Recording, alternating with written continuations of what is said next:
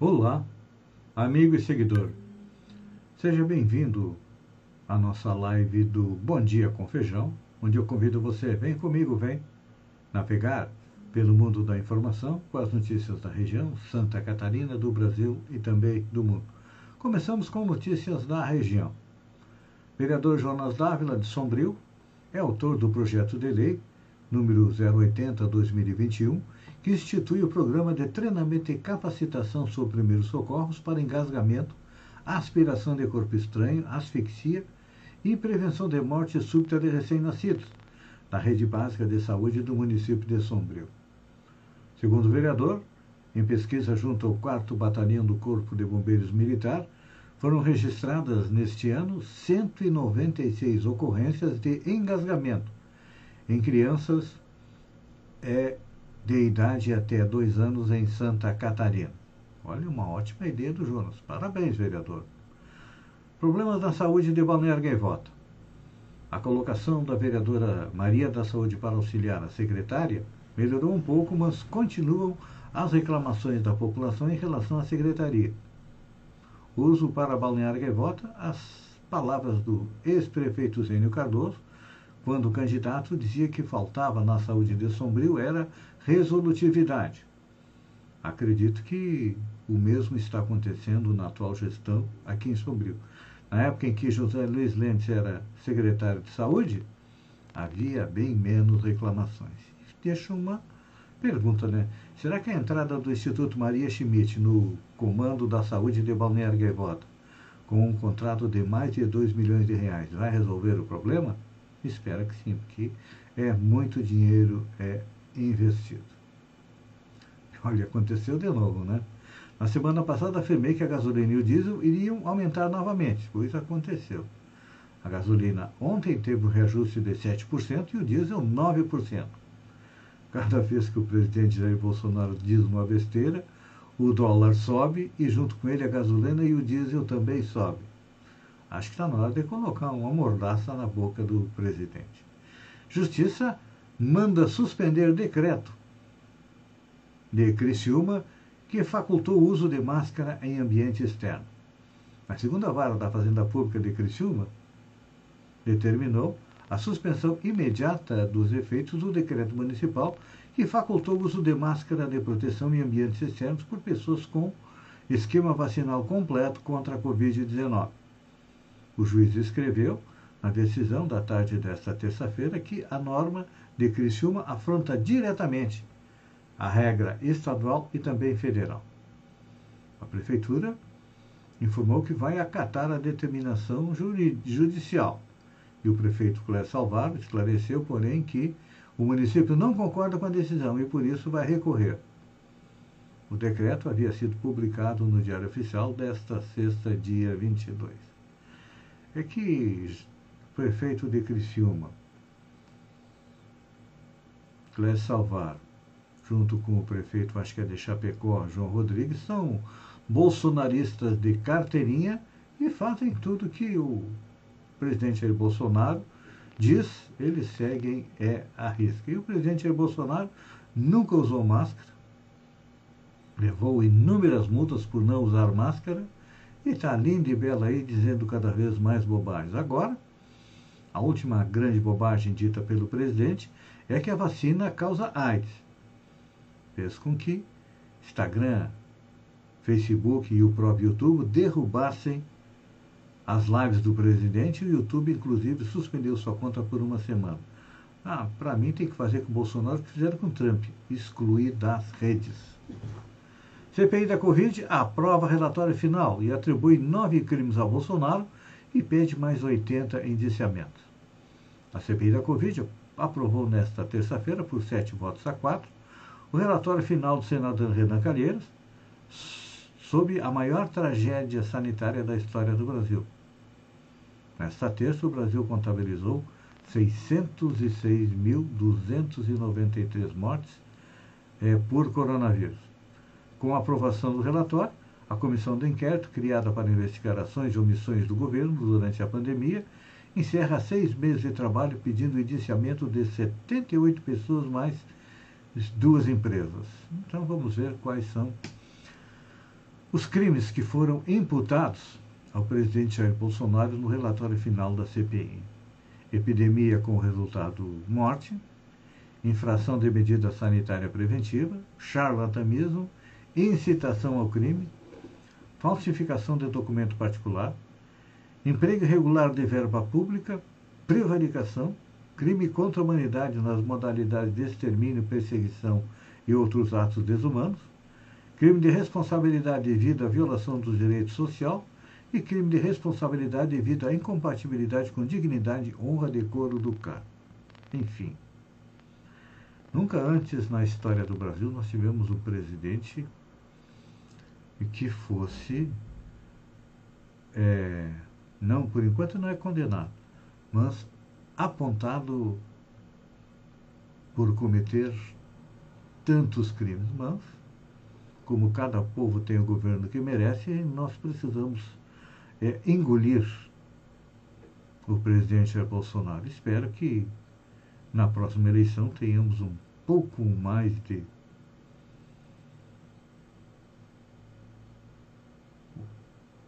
deixa eu achar a palavra correta, que votemos com a nossa inteligência, não com o nosso intestino. Sob aplausos, Maju Coutinho se despede do jornal Hoje. Na terça-feira, dia 26, Maria Júlia Coutinho se despediu da bancada do jornal Hoje sob aplauso da equipe. Foi muito bom estar ao lado ao seu lado na hora do almoço, declarou a jornalista, que será responsável por assumir o comando do Fantástico ao lado de Poliana Abrita. Hoje é meu último dia aqui no Jornal Hoje e eu agradeço mais uma vez pela companhia nesses últimos dois anos. Agradeço a equipe do JH também. Foi muito bom estar ao seu lado na hora do almoço. Então, a gente se vê no Fantástico no dia 21 de novembro. Obrigado, gente. Até lá. Olha só, essa aqui é boa. Pastor que prometeu ressuscitar no terceiro dia é enterrado. Pastor Uber Carlos Rodrigues foi enterrado na madrugada desta terça-feira, dia 26, na cidade de Goiatuba, em Goiás, após três dias da sua morte. Em 2008, o religioso escreveu uma carta e prometeu o milagre de voltar à vida no terceiro dia, quando viesse a falecer. De acordo com informações da Leão TV, uma emissora local, a funerária esperou o prazo de 72 horas em respeito à família e liberou o caixão para sepultamento após constatar que a promessa não havia sido cumprida. Na noite da segunda-feira, a multidão aguardava ao lado de fora da funerária. Alguns presentes foram até o cemitério e exigiram a abertura do caixão, o que não foi permitido pelo governo. É que o pastor foi internado com Covid em agosto e morreu na última sexta-feira em decorrência de complicação. Ele estava tentando seguir o exemplo de uma ressurreição que aconteceu lá na África do Sul. Claro que era uma pegadinha, né? Era um milagre falso. Lá, uh, um pastor fez a mesma coisa e, quando estava sendo enterrado, bateu no caixão e pediu para sair. Milagre? Não. uma, um milagre falso. Como muitos daqueles que às vezes entra alguém em uma igreja sentado em uma cadeira de rodas, após uma oração, levanta e caminha. Milagres acontecem? Sim. Mas não é com a facilidade com que é, muitos é, apregou. Amigo e seguidor, eu agradeço pela atenção, pela companhia. Fiquem com Deus e até amanhã às 6h50 com mais um Bom Dia com Feijão. Um beijo no coração e até lá então.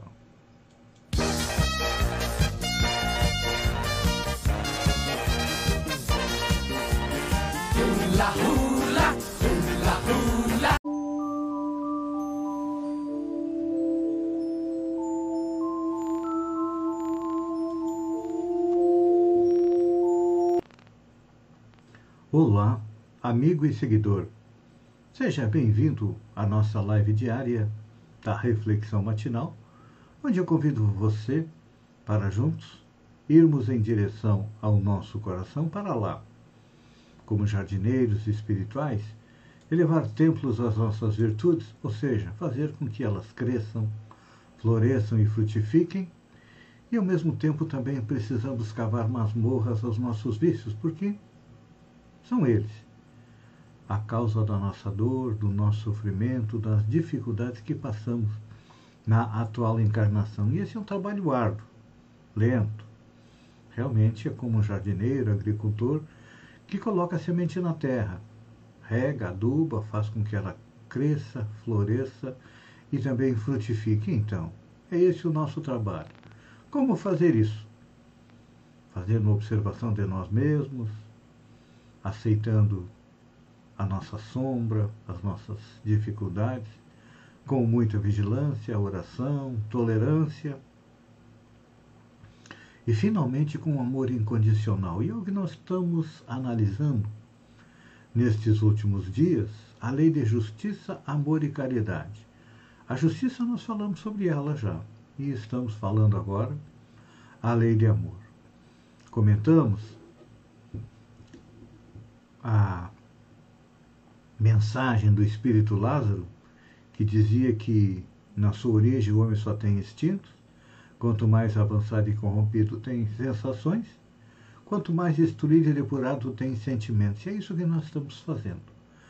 Estamos trabalhando o sentimento do amor. E Jesus que foi a maior, o maior exemplo é, de amor, nos recomendou que o amor deve ser a pedra angular de todas as nossas construções, tanto material quanto espiritual. E nos disse: ama a Deus e ama teu próximo. Sintetizou nestas duas frases ou nestas duas ações, toda a moral, todas as leis que regem do universo. Então, estamos começando a primeiro a compreender Deus para poder amá-lo.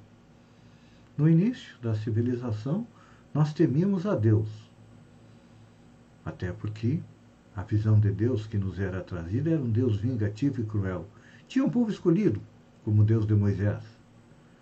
E alguns dias atrás estava vendo um seriado na TV de nome Britânia e haviam dois soldados romanos na época em que foi é, invadida a Inglaterra pelas legiões romanas e os soldados em volta da fogueira discutiam que os romanos tinham o deus das botas os egípcios também tinham outro deus das botas. Os, e os gauleses também tinham outro deus das botas. E como é que era este relacionamento entre os deuses? Estavam filosofando. E nós já respeitamos, tememos a vários deuses, éramos politeístas. Moisés nos trouxe a ideia de um Deus único. Antes dele, o faraó Akhenaton tentou implantar o monoteísmo do Egito, não teve sucesso, mas pouco a pouco a ideia de um Deus único foi se espalhando pelo planeta e Jesus disse que Deus era um pai que ama seus filhos. Eventualmente precisa discipliná-los. E depois o apóstolo João nos disse que Deus é amor. Mas o que, que significa amar a Deus? Vamos esmiuçar isso. Pois é. O amor a Deus significa o quê? Respeito e ação preservadora da vida em todas as expressões, tornando-se o ser parte integrante dele, consciente do conjunto cósmico. Esta visão, ela também já foi distorcida no passado. Por quê? Acreditávamos que o homem era o, o único ser inteligente do universo e que tudo estava a seu dispor. É como se Deus estivesse sentado lá no trono, lá nos céus, e o homem sentado é, no trono aqui no planeta. E muita gente ainda pensa desta maneira. Podemos utilizar tudo o que nós quisermos sem nos preocupar com o futuro. Mas estamos colhendo os frutos de tudo aquilo que nós fazemos para com o planeta é o aquecimento, é as mudanças no clima, terremotos, vulcões, enfim. cientistas já descobriram que o homem provavelmente vai causar a sexta extinção em massa no planeta. Já existiram cinco. A última foi dos dinossauros através de um meteoro que caiu na Terra e alterou a vida. E nós estamos a caminho de causar a sexta destruição em massa. Então, precisamos compreender que podemos e devemos utilizar os recursos do planeta, mas respeitando a sua capacidade de regeneração. Agora, no mês de novembro, nossos chefes de Estado vão estar reunidos em Glasgow, na Escócia, para tratar a respeito é, de como melhorar a vida no planeta. Pois é. Isso é a prática do amor a Deus. E à medida que nós vamos preservando a vida em todas as expressões, a gente compreende que nós somos somente uma parte deste conjunto cósmico e que cada ação nossa é, se reflete. Então, precisamos nos conscientizar a respeito da nossa responsabilidade perante a natureza não agredindo, nem vilipendiando, antes contribuindo para o seu desenvolvimento e harmonia. Expressa o amor que contribui para a obra divina, homenageando o autor que é Deus. É difícil nós fazermos isso. Nossos jovens já estão mais conscientes. Nós, os mais velhos, nunca nos preocupamos com o planeta porque acreditávamos que estava tudo a nosso dispor e podemos usar a nosso bel prazer. Um exemplo são os combustíveis fósseis. Um dia vão acabar, e já estamos vendo. Principalmente gasolina e óleo diesel, que estão subindo porque as reservas estão diminuindo e vai chegar uma hora que nós precisamos de fontes alternativas. Nós aqui na nossa região temos um problema. O carvão, que foi, que levou o Criciúma a crescer, evoluir, transformou o sul catarinense numa região mais rica, é altamente poluente. E precisamos substituir a energia que provém do carvão por uma energia mais limpa, sem causar desemprego. Então, este é um trabalho lento, árduo de conscientização mas principalmente de trabalho. E quando nós falamos ama a Deus, significa trabalhar é, em benefício do nosso meio ambiente. Se nossas autoridades é, se conscientizassem disso, com certeza já teríamos um mundo melhor e não haveria necessidade de uma pirralha, como diz o presidente Bolsonaro, a Greta Thunberg, é, tomar a iniciativa junto com os outros jovens que estão preocupados com o seu futuro, porque esta é a herança que nós estamos deixando para nossos filhos, nossos netos, nossos bisnetos. O mundo em ruínas, o mundo em escombros. Você gostaria de viver no mundo assim? Então, pratique o amor a Deus, respeitando e preservando a natureza. Pense nisso.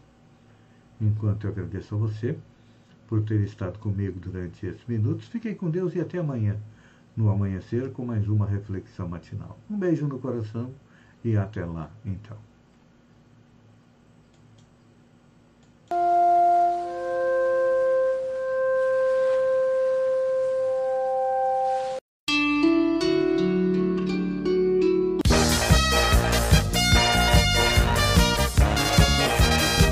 Olá, amigo e seguidor. Seja bem-vindo ao podcast que une a reflexão matinal e o Bom Dia com Feijão. Vem comigo navegar pelo mundo espiritual e pelo mundo da informação.